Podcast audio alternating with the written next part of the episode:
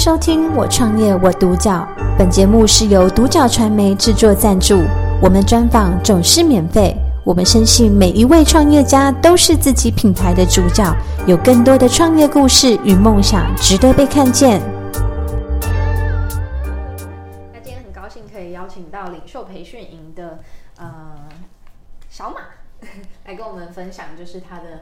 呃，创业心路历程和故事。那小马你好，你好，主持人你好。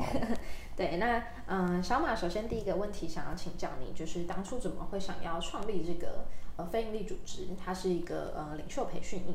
那你是为什么会有一个这样子的起心动念？哦，当初其实就是在学生时期，因为呃打工关系，所以就是接触了很多的。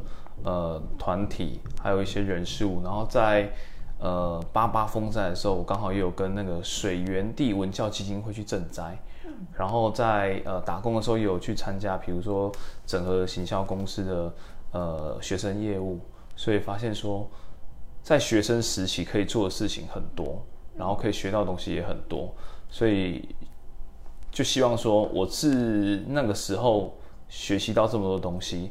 那我觉得也想让现在的学生在这个时期可以多一点打工以外的呃能力啊，或者打工以外可以所学习到的一些知识，这样子。嗯，对。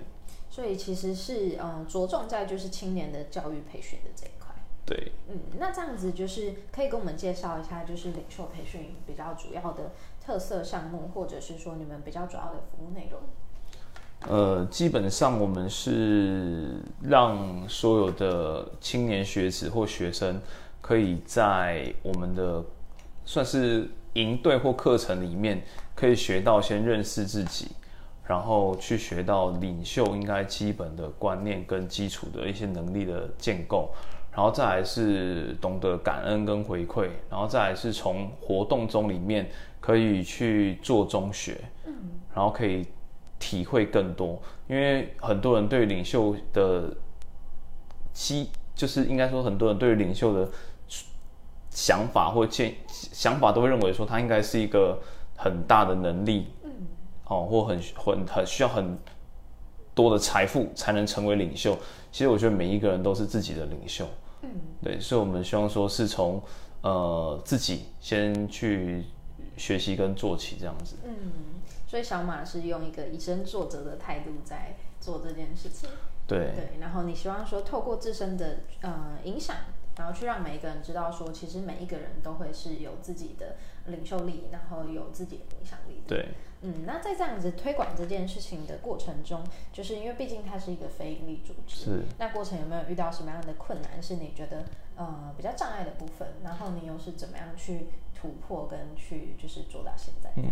基本上在成立非营利组织的时候，其实比较困难的是，应该是第一个应该会是经费问题，因为呃做什么事情其实都会花到经费，但是一开始等于是说，我们先从自己先自掏腰包来做这件事，就是其实跟理念呃跟协会理念相近，其实协会理念就是希望先从自助开始，然后再互助，然后最后再助人。所以，我们现在先从自助开始，我们先把呃零到一自己这件事先做好，然后再想办法说怎怎么样再把这个呃理念跟这个方式再把它传承下去，这样子。嗯，对。那这样子，嗯，除了经经费的问题之外，有没有遇到什么其他的部分？其他的可能。嗯一开始可能在筹划过程中，可能就是要找到理念相近的人，呃，蛮困难的。所以变成说，你要不断的可能就是从呃不各同各种方方面面去表述，或是去说明说，哎，你想做这件事的初心跟由来是什么，然后用。这样的方式，看能不能找到频率相近的人，然后他们可以愿意来加入你这个团队，或是一起来营营运这件事情。因为其实要把这件事做好，其实呃，因为大家对于非营利组织的东西就是比较没有那么热忱，除非说他是一个已经做很久的，或者他是已经有一个很大的愿景的，是他已经有一些实际案例已经出来了，这东西他们会比较愿意去投入。但如果说像我们这种是比较新创或者是比较刚开始的东西，可能真的会比较辛苦一点。嗯，对。所以是在经费的呃部分，还有就是在人的部分，可能相对比较难去聚集。嗯，对，因为毕竟在非营利组织上，它就是没有呃报酬的。嗯嗯。对，那在投入的时候，其实很很多靠的是信念跟就是呃热忱这件事情。对对对。对，那就是在小马自己本身，就是有没有什么样的信念是你想要传达给你们的呃可能参与的伙伴？或者是说，嗯，你希望带给社会一个什么样的价值？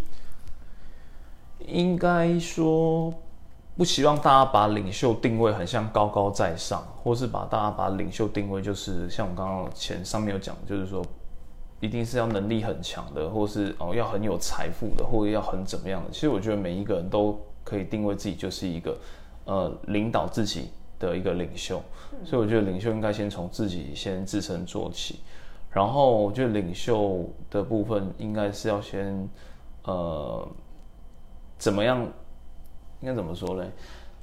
你你刚刚的问题在问啥？您希望带给参与的伙伴什么样的价值？然后呃，以这个领袖培训营来说，就是呃，能够带给大众一个什么样的品牌印象？嗯，怎么样的品牌印象啊？其实我们。这边的那个 slogan 就是希望说用生命影响生命。其实我觉得说每一个人本身就是一个很好的一个示范者，嗯，或是本身就是一个很好的一个呃表表演给别人看的。嗯，所以我觉得说，其实人都是在观察或模仿中学习。所以我觉得先有这样的人去做。引导哎，从点线面去做开开这个头，我觉得是希望说可以从这样来做这样的事情。嗯，所以你们在做的是一个撒种子的概念。对，先撒一些善善的种子这样子。嗯，然后让更多的人去呃了解这个东西之后，再去扩散到。他身边的更多的人，对，就以我以我自己先为一个中心，然后想办法去影响周遭的人，这样，嗯、然后带给社会更多的正能量跟善能量。嗯，哇，我觉得这真的是一个很棒的价值，而且就是对于社会来说，其实呃，能够有更多的正能量的话，嗯、对整个社会都是更好的提升。那有没有什么样就是未来三到五年的具体计划是接下来想要执行的，或者是说最终你会希望领袖培训到一个什么样的呃？呈现就是最终的愿景。